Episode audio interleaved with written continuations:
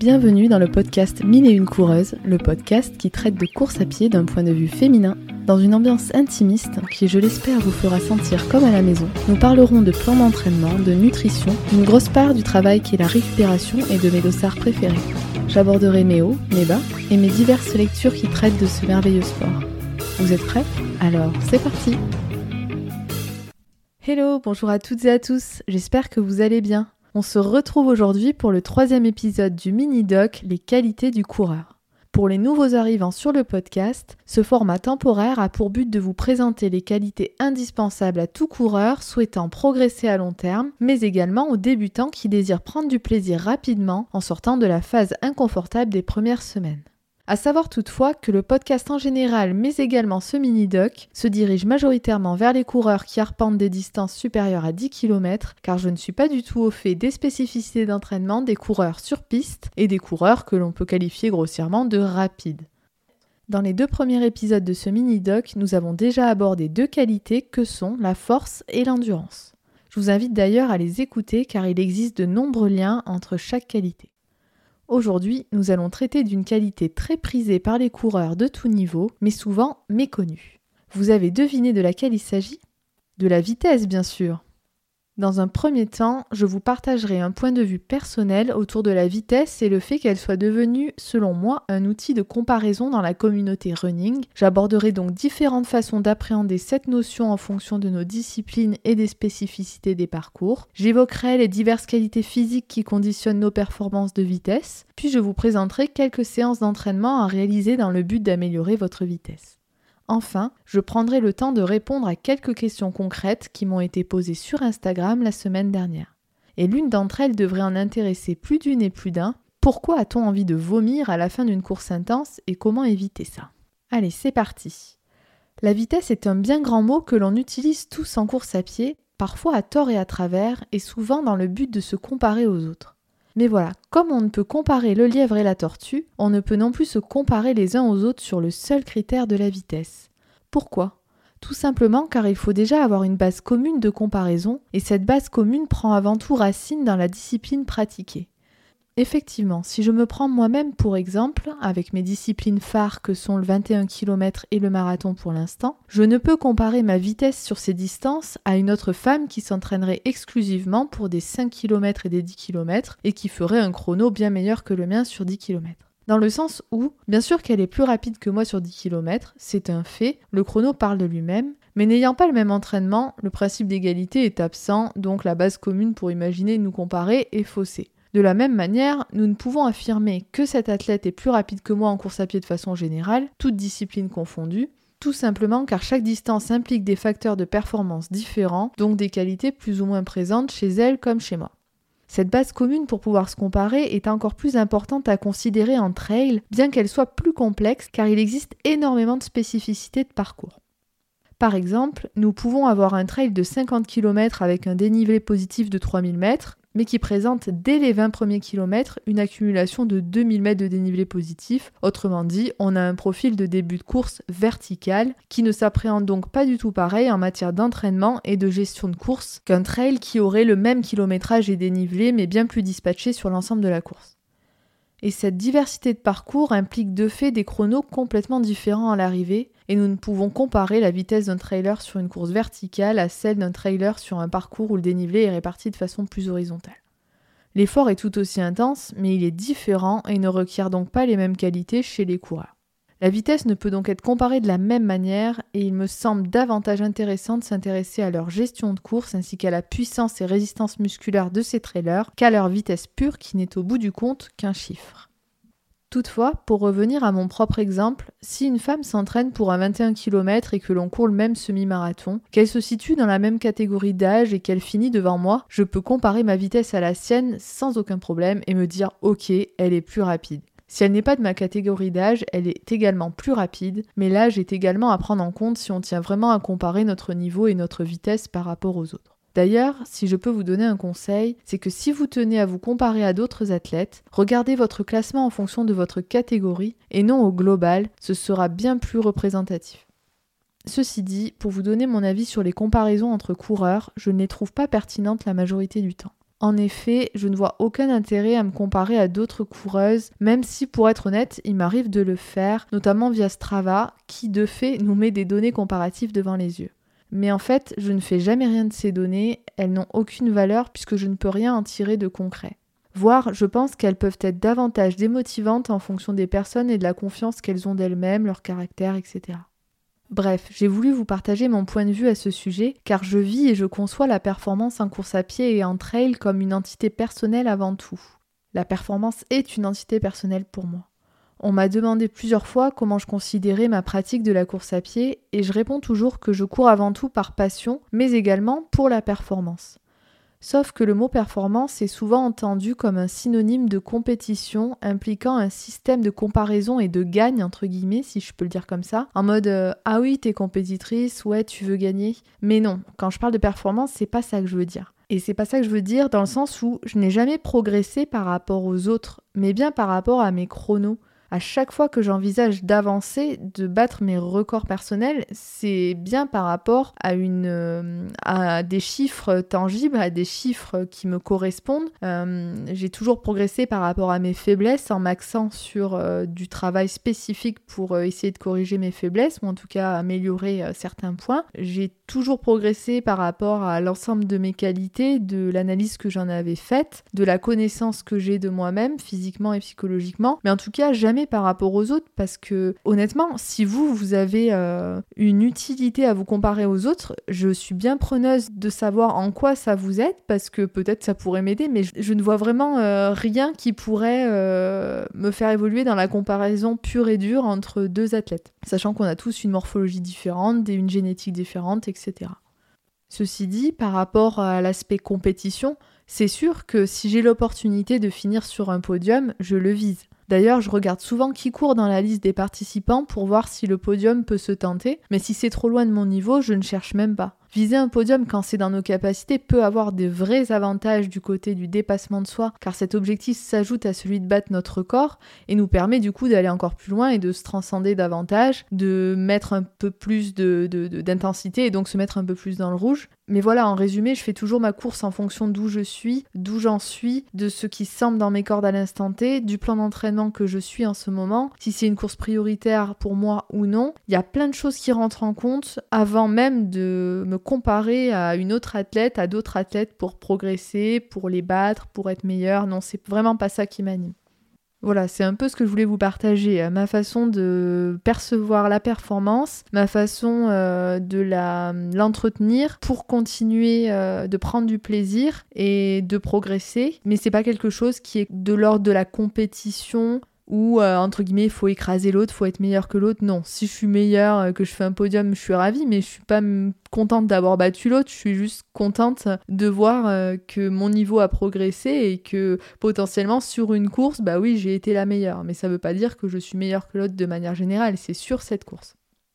Je passe maintenant au côté théorique et je fais rapidement un focus concernant la vitesse pour les débutants. Vous allez être tenté, comme beaucoup d'entre nous quand nous avons commencé à courir, d'aller le plus vite possible dès vos premières sorties. Mais c'est l'erreur numéro 1 car vous prenez le risque de vous décourager et donc de vous arrêter de courir tout court, mais également de vous blesser. Je vous invite à écouter l'épisode sur l'endurance ainsi que l'épisode numéro 3 où je parle des débuts en course à pied, mais je le redis en résumé ici en faisant référence à Jérôme Sordello. L'endurance correspond à la façon la plus naturelle de courir et constitue la base de tout entraînement, celui du néophyte comme celui du coureur élite. Chez le débutant, la course en endurance est l'unique moyen d'entraînement et représente 100% du temps.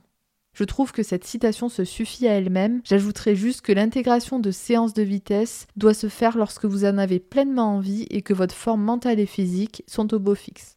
Et souvenez-vous qu'elles doivent répondre au principe de progressivité. Concrètement, visez la Lune au long terme pour atterrir dans les étoiles, mais ne visez pas la Lune d'entrée de jeu au risque de percuter un astéroïde de son petit nom blessure qui vous fera vite revenir sur la terre ferme et ça, ça fait mal. Je continue maintenant sur le côté informatif et scientifique pour comprendre ce qu'est la vitesse et connaître les qualités physiques qui la conditionnent et donc les qualités physiques qu'il faut travailler avant même de faire des séances spécifiques de vitesse. Comme d'habitude, je vais définir un petit peu de quoi on parle. Et là, faire un focus sur l'utilisation du vocabulaire en fonction du contexte de cours, je trouve ça important, dans le sens où la vitesse est un mot avant tout utilisé dans les disciplines où l'on court des distances courtes. On parle volontiers de vitesse lorsque l'on regarde un 100 mètres, un 400 mètres et un 800 mètres, et cela jusqu'aux 3000 mètres. Concrètement, la vitesse est nommée comme telle pour les épreuves de demi-fond généralement. Pour les distances de fond, donc au-delà des 3000 mètres, on parle davantage d'allure de course. Mais si on simplifie la chose, on peut dire que vitesse et allure définissent la même chose et donc sont synonymes. Si vous souhaitez améliorer votre vitesse, vous devez d'ores et déjà cibler l'épreuve et la distance sur laquelle vous souhaitez progresser. Car en effet, comme je le disais déjà précédemment dans la comparaison à d'autres athlètes, si vous souhaitez améliorer vos chronos personnels, c'est la même chose. Vous ne pouvez le faire que si vous vous basez sur un contexte et un parcours de course commun, donc sur un contexte et un parcours de course que vous avez déjà vécu ou similaires à ceux que vous avez vécu. Concrètement, vous ne pouvez pas espérer courir un semi-marathon à la même allure que votre meilleur 10 km en un seul programme d'entraînement car le 10 km ne s'appréhende pas de la même manière. La gestion de course est différente de celle d'un 21 km et de fait implique un plan d'entraînement différent ou dans un premier temps des séances différentes à inclure dans votre semaine. Donc déjà, mettez-vous d'accord avec vous-même, que voulez-vous prioriser? Quel parcours, quelle distance vous donne le plus de plaisir? Car sans plaisir, difficile de progresser, car pas le mental pour se donner à fond à la fois sur les entraînements et le jour de la course. En fonction de votre choix, vous allez pouvoir améliorer votre vitesse à travers des séances de course à pied précises où vous travaillerez différentes allures, mais en parallèle de celles-ci, comme je le disais juste avant, vous allez devoir travailler plusieurs qualités physiques indispensables car elles permettent de maximiser la progression tout en prévenant le risque de blessure. Comme je le disais dans l'épisode 10 sur la force, pour être plus rapide, il va être important de réaliser des exercices qui renforcent votre stabilité. Pour comprendre pourquoi, je vous répète l'exemple de la piscine au bord glissant. Si vous avez essayé de courir autour de celle-ci, avez-vous pu courir vite? Non, car notre corps cherche à rester stable avant tout pour ne pas risquer une blessure grave. Donc pour améliorer votre stabilité, vous devez renforcer vos muscles stabilisateurs, notamment ceux de la hanche, du genou et du tronc. Je vous épargne les noms de ces muscles pour aujourd'hui, mais si ça vous intéresse, je pourrais faire un point précis sur le côté anatomique qui permet de comprendre encore mieux l'intérêt de ce type d'exercice. Pour les trailers, les muscles stabilisateurs de la cheville sont très importants à renforcer également. Pour les coureurs euh, sur route aussi, mais d'autant plus hein, pour les trailers. Vous pouvez vous entraîner au poids du corps jusqu'à ce que vous stagniez. Vous avez quelques mois avant de stagner si vous vous renforcez une fois par semaine, donc vous avez le temps. Mais dans le cas où vous arriveriez à vos limites, vous pouvez ajouter des charges de façon progressive avec des barres, haltères, etc. Vous trouverez des tas d'exercices sur Internet ou sur l'application Nike Training que j'utilise régulièrement. Pour gagner en rapidité, notamment chez les coureurs un peu plus qu'initiés, c'est-à-dire après deux ou trois années de pratique régulière, il est également intéressant de travailler la force maximale de nos muscles moteurs, les quadriceps, fessiers et ischio-jambiers, car ils sont les acteurs principaux de notre foulée. Pour pouvoir les travailler au niveau de leur force maximale, il est nécessaire d'ajouter des charges additionnelles adaptées à votre niveau. Pour cela, je vous invite à nouveau à écouter l'épisode 10 sur la force, je peux vous assurer que depuis que j'ai commencé le travail des quadriceps avec résistance élastique, je vois la différence à la fois au niveau de mes chronos, mais surtout au niveau de ma résistance musculaire. J'ai clairement trois fois moins de courbatures qu'auparavant après de gros entraînements ou des courses courues à fond. En résumé, renforcer vos muscles stabilisateurs et vos muscles moteurs est primordial pour améliorer votre vitesse, mais également pour prévenir les blessures car le renforcement musculaire protège vos tendons et vos ligaments. Être plus rapide implique également de réduire notre temps de contact au sol, ce qui est souvent long et fastidieux, ainsi que difficile à percevoir. Toutefois, notre cadence qui est calculée par nos montres cardiofréquence mètres est déjà un très bon indicateur. Plus votre cadence de course est faible, plus votre temps de contact au sol est important. En moyenne, un coureur à pied en endurance fondamentale devrait avoir une cadence supérieure ou égale à 170 pas par minute, en sachant que la cadence idéale serait de 180 pas par minute. Toutefois, tout dépend aussi de notre morphologie et de notre foulée naturelle, celle qui nous est la plus agréable, donc ne vous martelez pas à tenter les 180 pas par minute, cela ne sera peut-être pas utile, voire délétère car changer sa foulée du jour au lendemain peut provoquer des blessures. Personnellement, j'ai une foulée moyenne de 170 pas par minute quand je cours un footing tranquille, parfois un peu plus, à 174 pas par minute, et ça me convient très bien. Ceci dit, ma progression future m'amènera peut-être vers une cadence plus importante, mais ce qui compte pour l'instant, c'est le moment présent et mes bonnes sensations avec cette foulée. Pour info, quand j'ai débuté, j'avais une cadence de 162 pas par minute en moyenne. J'ai donc déjà bien progressé, mais j'ai aussi fait un travail autour de ma foulée après le syndrome de l'essuie-glace dont j'ai souffert en 2022. Réduire son temps de contact au sol passe par des exercices de pliométrie du bas du corps car ils permettent de travailler l'enchaînement d'une contraction concentrique et excentrique de nos muscles pour nous faire gagner en impulsion et en agilité. Vous pouvez également faire des exercices avec une corde à sauter. Je vous avoue, moi, la corde à sauter, c'est un truc, euh, waouh, à bannir parce que j'ai une coordination, mais vous ne pouvez pas savoir à quel point c'est nul, nul, nul. Je suis nul. et j'ai pas du tout envie de faire d'efforts pour en faire. Mais ceci dit, si vous aimez en faire, c'est top pour améliorer euh, le côté temps de contact au sol. Enfin, variez les terrains sur lesquels vous courez pour contraindre votre pied à s'adapter à différents types de sol, ce qui l'obligera presque instinctivement à réduire son temps d'appui en fonction des éléments qu'il rencontre au sol. Je vous propose à présent de vous présenter quelques séances types pour améliorer votre vitesse, quel que soit votre niveau. J'ai décidé de ne vous en présenter que 5, les plus connus ou les plus facilement réalisables, mais il en existe beaucoup d'autres. Peut-être en parlerai-je un autre jour. Alors la première séance, notamment quand on débute, c'est l'entraînement aux sensations. En effet, je voulais vous en parler parce que c'est un fondamental, d'une part pour donner l'envie d'aller faire sa séance, car qui dit réalisation d'un entraînement dit sollicitation de l'organisme, donc progression en raison des adaptations de la part de notre corps post-séance, ce qui ne serait pas arrivé si vous étiez resté chez vous par manque de motivation. Elle permet aussi de s'entraîner sans cardio-fréquence mètre pour les petits budgets ou pour les personnes qui ne veulent pas investir autant dans ce sport. D'autre part, l'entraînement aux sensations reste, selon Jérôme Sordello, le meilleur moyen de s'entraîner car vous allez de fait varier les allures au sein d'une même séance en fonction de vos sensations physiques et mentales. Il faut toutefois tenir compte du risque de blessure si vous êtes un coureur qui a tendance à en faire trop et qui parvient difficilement à s'écouter ou percevoir ses sensations physiques. Car ce n'est pas donné à tout le monde de connaître son corps et la multitude des signaux qu'il peut nous envoyer. Je dirais même que c'est à force de pratiquer une activité sportive, quelle qu'elle soit, que nous nous découvrons et apprenons à nous connaître physiquement. De même, si vous avez tendance à trop vous écouter et à éviter les allures inconfortables, l'entraînement aux sensations peut très vite vous faire stagner et donc vous empêcher de progresser au niveau de votre qualité de vitesse.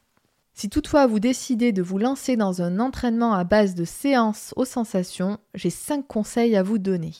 Le premier, c'est courez toujours la moitié ou le tiers de la séance avec une sensation moyenne, voire une sensation facile pour les vrais débutants ou pour les personnes en surpoids où il y a des risques de blessures en lien avec le poids, etc. Je vous détaillerai juste après qu'est-ce qu'une sensation facile, qu'est-ce qu'une sensation moyenne, etc. Le deuxième conseil, choisissez une sensation pour le reste de cette même séance. Donc, comme je le disais, vous avez un tiers ou la moitié de vos séances qui est en sensation facile ou moyenne. Donc, soit vous restez en sensation moyenne tout du long parce que vous avez décidé de travailler ce type d'allure, soit vous faites environ moitié-moitié en couplant une autre sensation à la séance. Par exemple, vous couplez la sensation moyenne à la sensation difficile ou la sensation moyenne à la sensation très difficile. La sensation facile correspond à une allure à peine plus rapide que la marche, souvent réalisée en échauffement ou en retour au calme. La sensation moyenne correspond à l'allure de footing en endurance fondamentale, une allure que vous pouvez tenir au minimum une heure sans être fatigué, pendant laquelle vous pouvez parler. La sensation difficile correspond à une allure que vous pouvez tenir entre 30 minutes et 1 heure en moyenne. Vous devez sentir que vos jambes deviennent de plus en plus lourdes, ça chauffe, et vous devez ressentir un essoufflement conséquent. La sensation très difficile correspond à une allure que vous pouvez tenir entre 5 et 10 minutes maximum. Si vous voulez tenir cette allure pendant plus de 5 minutes, vous allez devoir inclure des temps de récupération en footing lent ou en marche d'environ 1 minute à 2 minutes 30 en fonction de votre niveau. Ce sont les fameuses fractions de récupération. Alors le troisième conseil, c'est que si vous vous entraînez une fois par semaine, choisissez chaque semaine pour une séance un couple de sensations différents. Par exemple, pendant la semaine 1, vous choisissez la sensation moyenne, semaine 2, la sensation difficile, semaine 3, la sensation très difficile, et la semaine 4, la sensation facile ou moyenne. Si vous avez plus de 2 à 3 séances par semaine, faites en sorte d'avoir deux séances différentes en matière de sensations, que vous reproduirez chaque semaine ou toutes les deux semaines en fonction de votre forme du moment, de votre niveau, etc. Un plan d'entraînement basé sur des séances aux sensations doit en effet comporter des séances récurrentes pour être efficace. Au mieux, celles-ci doivent être répétées sur une période de deux mois en moyenne pour commencer à percevoir la progression. Quatrième conseil pour ceux qui s'entraînent trois fois par semaine, priorisez les sensations moyennes 80% du temps que vous passez à courir dans la semaine. c'est le principe de l'entraînement polarisé, 80% faible intensité, 20% grande intensité. Cinquième et dernier conseil, pour maximiser votre progression, courez sur différents parcours, différents terrains, avec des variations au niveau du dénivelé, etc. En résumé, chaque séance doit avoir la moitié ou le tiers couru en allure, plutôt tranquille, donc avec une sensation moyenne, dans cette séance, vous pouvez choisir d'intégrer des allures qui vont vous générer une sensation difficile ou très difficile, ou sinon vous pouvez aussi décider d'avoir juste une séance en allure moyenne puisqu'elle va venir vous faire travailler le côté endurance aérobie. Je vais vous parler de l'un des entraînements au seuil anaérobie, le fameux tempo run, qui est très intéressant pour tous les coureurs du demi-fond jusqu'à l'ultra trail. C'est en effet un entraînement hybride qui fait travailler la vitesse et l'endurance à la fois. Vous pouvez donc inclure ce type de séance dans tout type de plan d'entraînement, peu importe la distance préparée. Par ailleurs, vous pouvez la pratiquer toute l'année et pas uniquement en phase de préparation spécifique, à condition de respecter sa forme du moment et pas trop pousser si on est fatigué ou qu'on récupère d'une course objectif, etc. Je n'aborderai pas ici dans le détail ce qu'elles viennent travailler physiologiquement, mais je le ferai dans un épisode dédié à la notion de seuil et l'utilité de courir aux différents seuils. Je vous partage une séance type que l'on peut répéter plusieurs fois dans l'année en fonction de votre envie, d'où vous en êtes, de la prochaine course que vous préparez. C'est bien la séance tempo run hein, dont je parle, c'est juste qu'il y a plusieurs façons de faire du tempo run. Là, je vous évoque l'une des façons de faire un tempo run.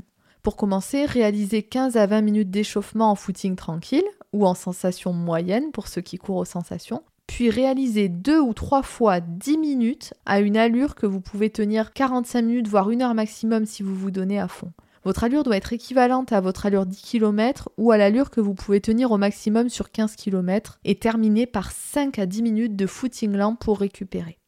À titre indicatif, pour ceux qui ont une montre cardio-fréquence mètre, sur les fractions de tempo run, votre cardio doit se situer entre 85% et 90% de votre fréquence cardiaque maximale. Pour calculer cette fréquence cardiaque maximale, faites le calcul suivant 220 moins 0,7 fois votre âge. Je sais pas vous si vous connaissez déjà le tempo run, mais pour ma part, j'adore ce type de séance. À présent, je vous parle du troisième type de séance pour travailler votre vitesse, la séance de vitesse maximale aérobie, la fameuse VMA, à réaliser principalement au cours des semaines de développement général.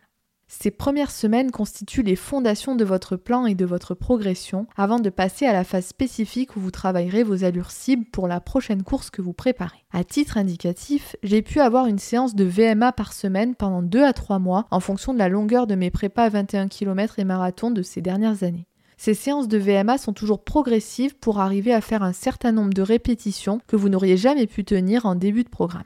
Pour les coureurs de 5 km, 10 km et semi-marathon initiés mais pas encore confirmés, vous pouvez vous cantonner à des séances de VMA dites courtes, c'est-à-dire des répétitions de 30 secondes à 1 minute d'effort à votre allure VMA, qui correspond à plus de 95% de votre fréquence cardiaque maximale. Entre ces efforts, il y a des récupérations en footing lent de la même durée que votre effort. Pour connaître précisément votre allure VMA, je ferai un épisode détaillé, mais je vous invite déjà à faire un petit tour sur internet, c'est plutôt bien expliqué. Si vous n'avez jamais fait de séance de VMA, voici une séance type pour se tester. Vous pouvez donc commencer par 15 à 20 minutes de footing tranquille pour vous échauffer. Et ensuite, c'est là où vous pouvez faire vos séries. Donc, deux séries de 7 fois 30 secondes d'effort, entrecoupées de 30 secondes de récup. Et entre les séries, 4 minutes de footing lent pour pouvoir vous reposer un peu plus. Donc ça fait deux séries en elles-mêmes entrecoupées de 4 minutes de footing lent. Et entre chaque portion de 30 secondes, il y a aussi 30 secondes de récup en footing lent. Vous pouvez réaliser cette séance sur piste ou non, tout est question de préférence. Et si vous souhaitez des repères précis ou non, parce que la piste d'athlétisme a cet avantage-là, c'est que c'est très précis, on sait où on s'arrête, on sait si on a été plus lent ou plus rapide, notamment quand on n'a pas de montre. Personnellement, je surkiffe faire mes séances de VMA sur piste, c'est le top. Je trouve que ça vient complètement euh, enlever le côté redondant parfois de certaines sorties, ça coupe euh, la routine, c'est vraiment sympa. Enfin, je ne pouvais m'empêcher de vous partager ce quatrième type de séance pour améliorer votre vitesse, la séance de côte courte. C'est la vie pour développer votre endurance de force et donc votre vitesse sur vos courses. C'est l'une de mes séances préférées. Si vous n'en avez jamais fait, vous pouvez commencer par une séance avec 20 minutes de footing tranquille pour vous échauffer avant de partir sur 3 ou 4 fois 30 secondes en côte à allure très rapide avec une récup de 2 minutes 30 en footing tranquille entre chaque montée. Puis finissez par 5 à 10 minutes en footing tranquille pour récupérer. Je viens de me rendre compte tout à l'heure que j'avais dit que j'allais vous présenter 5 séances, mais en fait je ne vous en présente que 4. Je me suis trompée, mais à pas. Il est temps maintenant de passer aux questions précises qui m'ont été posées cette semaine. La première, et je trouve euh, la plus intéressante et qui m'a fait sourire parce que ça peut tous nous concerner à un moment ou un autre, comment ne pas vomir à la fin d'un 10 km et plus généralement à la fin d'une course intense? Alors, pour répondre à cette question, il faut savoir qu'après un effort très intense, nos muscles ne reçoivent plus suffisamment la quantité d'oxygène dont ils ont besoin, donc le corps produit de l'acide lactique en grande quantité. Dans les situations où la quantité d'acide lactique est trop importante, le foie ne peut plus le recycler comme il le fait normalement et le relâche donc dans le sang. Et c'est cet excès d'acidité qui provoque les nausées car le corps cherche un moyen de l'évacuer et celui qu'il a trouvé c'est de vomir. Pas cool, je sais. Après, on peut tous être plus ou moins tolérants à l'acide lactique dans le sens où on ne va pas tous avoir envie de vomir après chaque effort intense. C'est multifactoriel et ça ne peut s'expliquer d'une seule façon.